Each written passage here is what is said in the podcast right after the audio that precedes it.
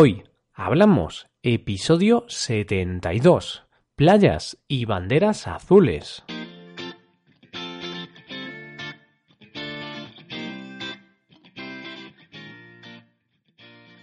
Bienvenidos a Hoy Hablamos, el podcast para aprender español cada día. Ya lo sabéis, publicamos nuestro podcast de lunes a viernes. Podéis escucharlo en iTunes, Stitcher o en nuestra página web hoyhablamos.com. Recordad que en nuestra web tenéis disponible la transcripción completa del audio que estáis escuchando ya hemos llegado al final de esta semana.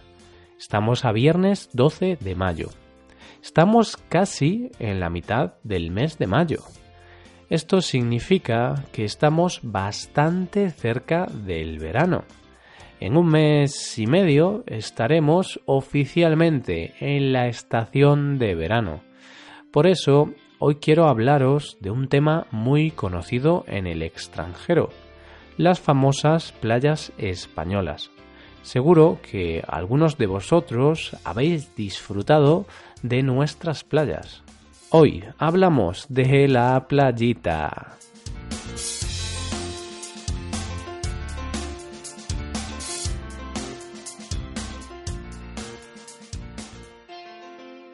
España es un país conocido mundialmente por el sol y por la playa. Casi todo el mundo piensa que en España siempre hace sol y que siempre estamos en la playa.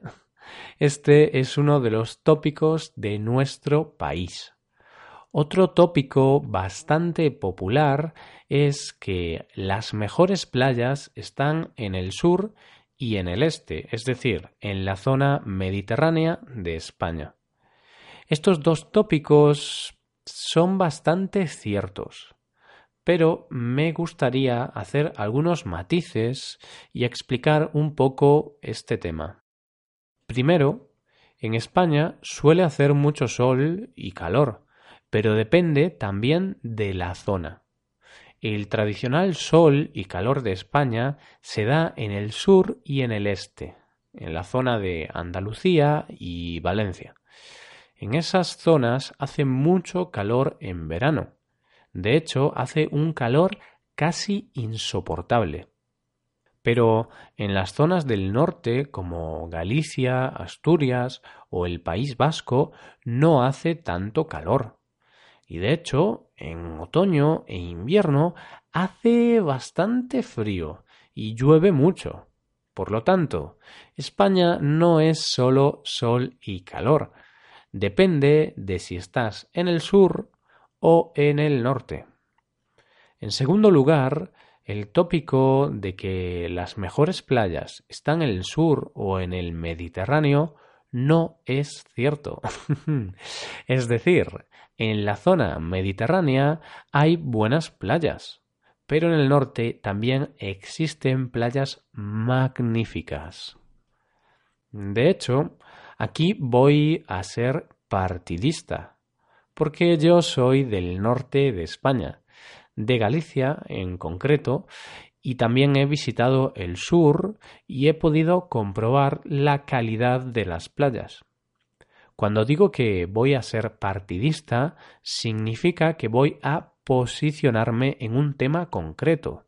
Significa que no voy a ser objetivo, significa, por tanto, que voy a dar mi opinión personal.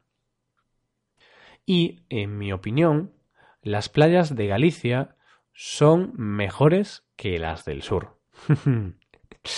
El único punto negativo de las playas de Galicia es que están en el Océano Atlántico, por lo que el agua suele estar bastante fría pero a mí no me parece algo tan malo. Al final te acabas habituando a la temperatura del agua. ¿Y por qué he decidido hablaros de las playas en este episodio? Pues principalmente porque hace unos días se ha publicado una noticia que dice lo siguiente. Vigo lidera el ranking de ciudades españolas con banderas azules. No sé si lo sabéis, pero Vigo es mi ciudad natal y es donde resido actualmente. Por lo que esta noticia me ha llenado de orgullo y satisfacción. Para los que no sabéis lo que es una bandera azul, quiero aclararos que es un premio o reconocimiento que se entrega a una playa que cumple ciertos requisitos. Es un sello de calidad, el cual garantiza que la playa es buena. Este sello de calidad se otorga a nivel mundial. Voy a mencionar algunas de las características de las playas que tienen bandera azul. Primero, las playas no pueden tener sustancias o vertidos contaminantes. El agua, la arena y todo el entorno debe estar limpio. También deben haber servicios para los bañistas, es decir, para los usuarios de la playa. La playa tiene que tener baños limpios y también papeleras y contenedores que se vacíen regularmente. Y otra característica importante es que la playa tiene que tener socorristas. Los socorristas son los profesionales que vigilan la zona por si alguien tiene algún problema. Por ejemplo, si alguien se está ahogando en el mar, los socorristas irían a rescatarlo.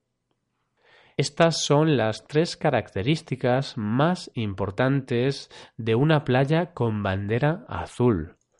En general, tener una bandera azul significa que el ayuntamiento se preocupa por mantener la playa limpia y segura.